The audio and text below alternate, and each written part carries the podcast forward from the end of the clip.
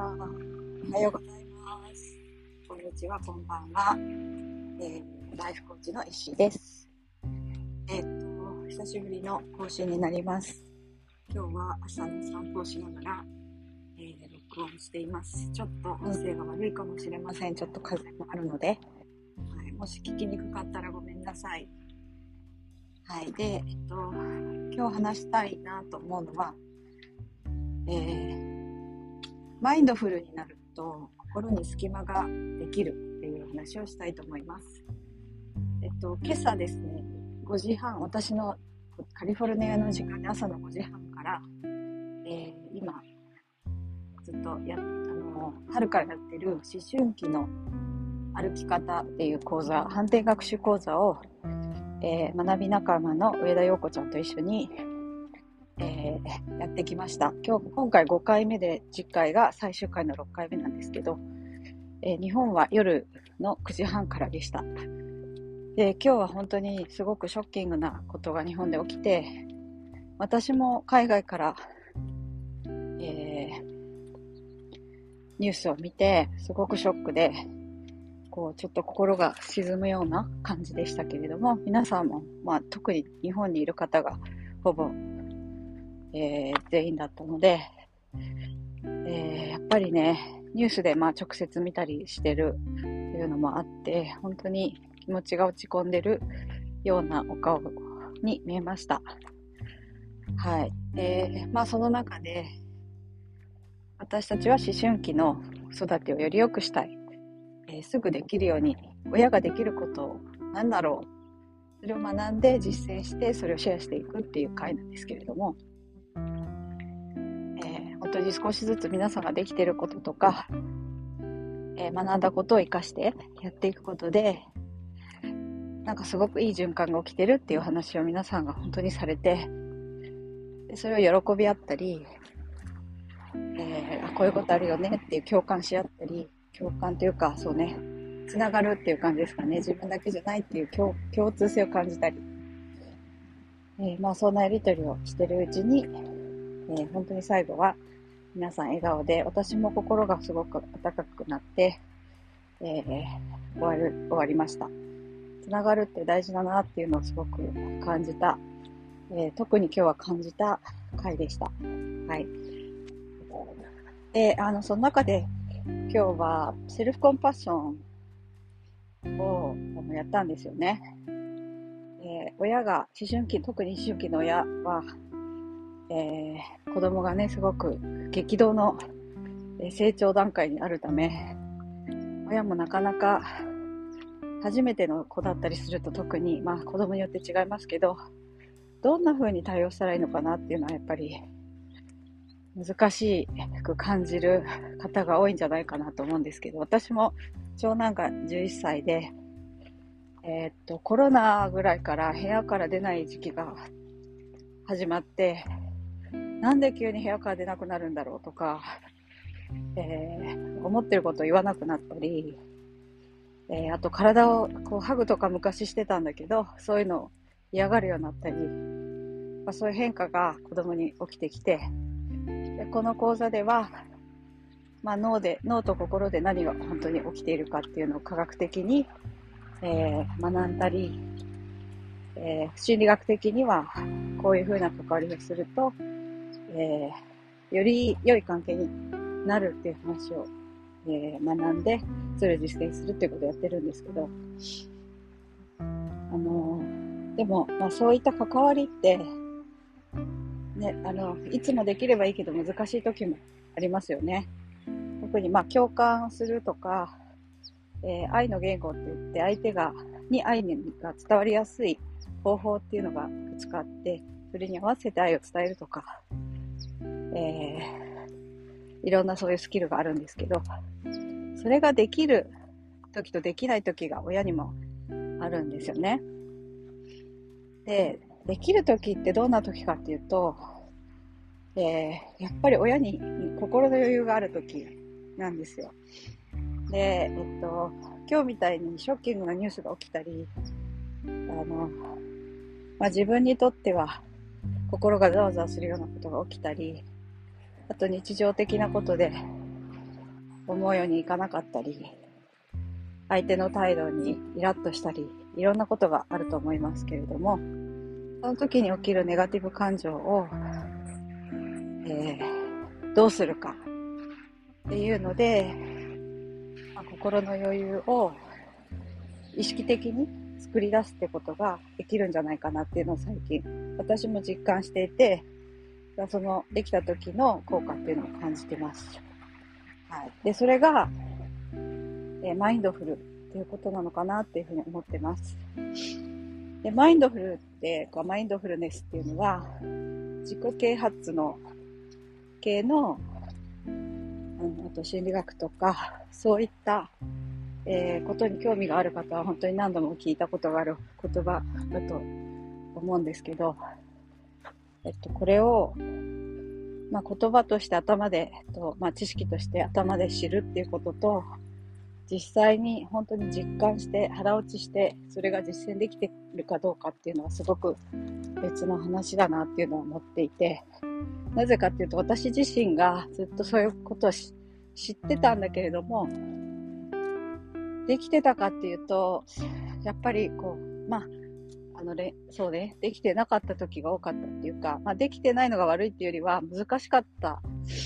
なっていうのがあったんですよね。なんかそういうことを、ま、学んでなかったし、えー、そういうことをする、なんて、まあ、初めてのことなんで、初めてのことだったから、何でも最初はうまくできないですよね。ま、それが私もなかなかできてないなと思ってて、と思ったのは、できた時に思ったんですよね。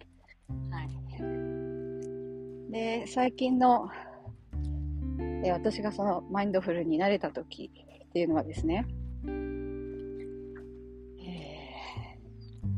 ー、先日、今週の、今日は金曜日なんですけど、月曜日だったかな。今週の初めの方に、ちょっと私はちょっとネガティブ感情が強くなってきて落ち込み気味落ち込むまでいかないけど、ちょっとなんとなくもやっとしてる状態が続いていました。で、えっと、体もなんかそれに伴ってだるくて眠気が多かったりして、こう覇気がない感じなんですよね。この状態がすごく嫌で、子供にも夫にも、えー、辛く当たったりとか、厳しかったりとかして、でそういう自分が嫌になったりとかして、えー、悪循環をの中にいるっていうのが、まあ、分かったんですよね。で、どうしたらいいか。その時に、まあ、そのまま自己嫌悪に浸ったりすることもできるんですけど、そこで多分マインドフルを実践できたと思うんですよね。それはどんなことかっていうと、まあ、そういう状態の自分に気づけたっていうことですよね。ちょっと外から見れた。でそれはやっぱり学んできたのと、まあ、本を読んだり、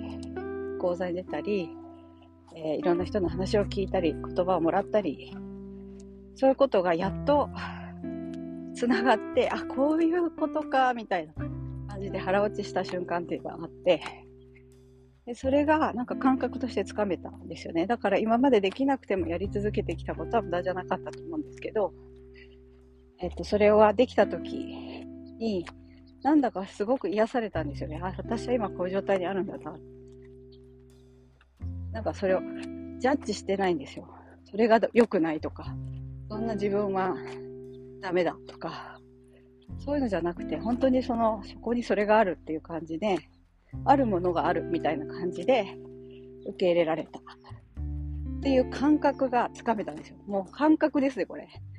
で、つかめた時に、じゃあ、スペースができるんですよ。そう。そうそうそ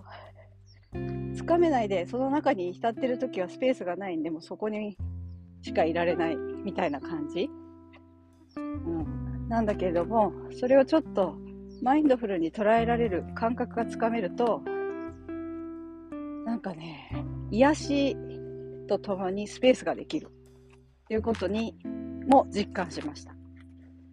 はい。で、スペースができると、何を、何ができるかというと、じゃあ自分はどうしたいかなって思えるんですよね。で私は体がまあちょっとなんで何となくだるいとか眠いとかそういうのが続いてたんで、ちょっともっと元気に活動したいなっていうのがあったんで、運動、運動っていうか外に出て、一人で体を動かすことやりたいっていうことに、えー、自分の声を、まあ、キャッチできたんですよ。で、それを実際に行動に移しました。で、私はビーチが家がから近いので、朝ビーチに行って、歩きたいだけ歩いてきて帰ってきたんですけれども、あの、歩いてる間もね、ちょっと朝の遅い時間だったんで、子供たちにご飯作らずに出てきて、で、あんまり歩いてると、あの、ずっとビーチはすごい広いんですよね。ずっと続いてるでしょ、この辺のビーチ。行こう行こうと思えばどこまでも行けるんですけど、えっと、途中で、あれ、もうなんかそろそろ帰んないと子供たちがお腹空いてるかもとか、まあ、そういうこともちょっと気になり始めたんですけど、私の直感は気が済むまで歩きたいって言ってたんですよね。だから、私はそっちの声をその時は聞くことにして、えっ、ー、と、あれで罪悪感を感じてる自分も受け入れつつ歩きました。そして、あ、もうここで帰ろうってなった時に、十分だなって思った時に、えー、U ターンして帰ったっていうことがあったんですよね。で、外の、あと自然に触れて海を見ながら、えー、っと、自然に触れて、えー、そして体も動かして、そしてやりたいことをやったっていう充実、なんか、なんだろう、自分のニーズを満たしたっていう、なんて満足感っていうんですかね。そういうのも感じつつ、多分行く前と違うエネルギーで戻ってきたんですけれども、えー、そうしたら帰って帰ったら長男がお腹すいたって言ってきたんですよね。私はあの機嫌がいいからそっか一緒に作るっていう感じで自然に誘ってみました。そしたらうんやってみるってなって、こから目玉焼きと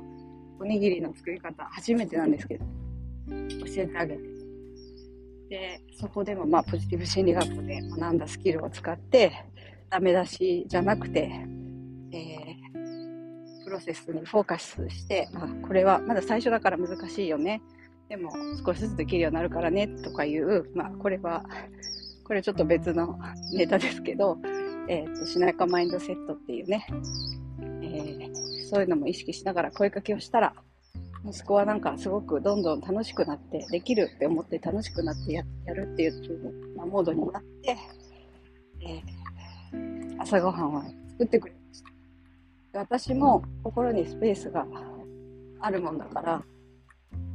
そうやってやってくれたことに、本当に素直にありがとうって感謝の言葉を伝えられるんですよね。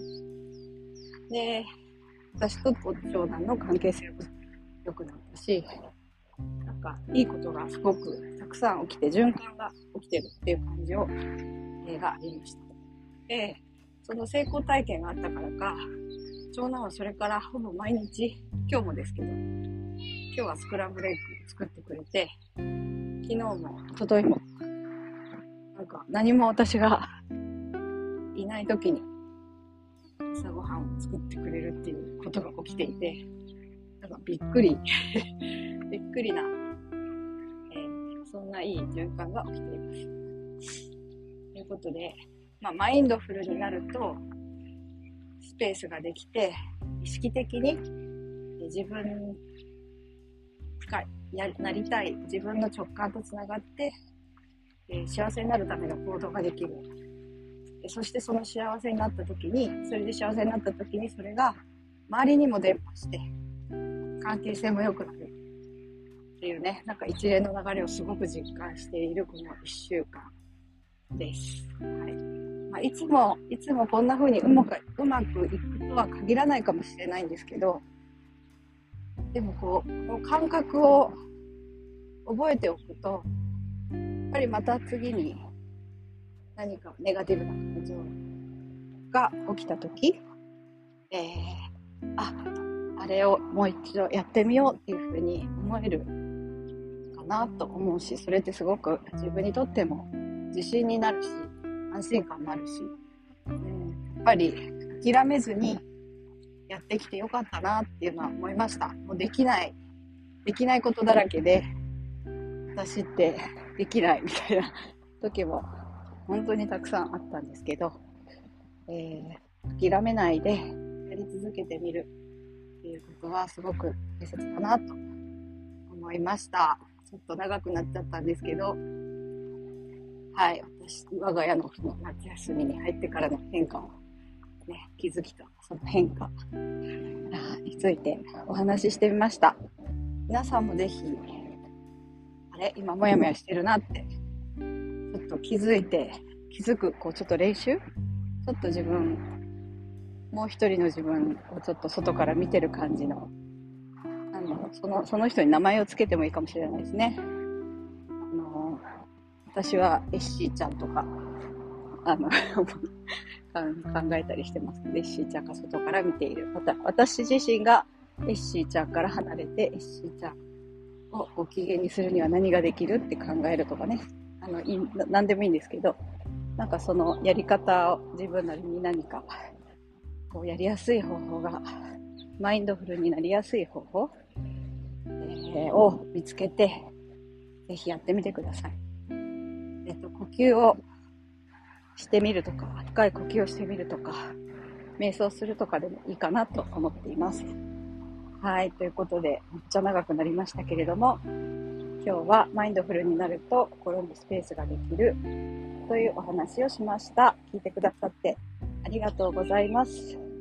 えー、皆さん少しでも心が元気に、えー、体も健康にすることを願っています。ということで、また次回まで。はい、さようなら。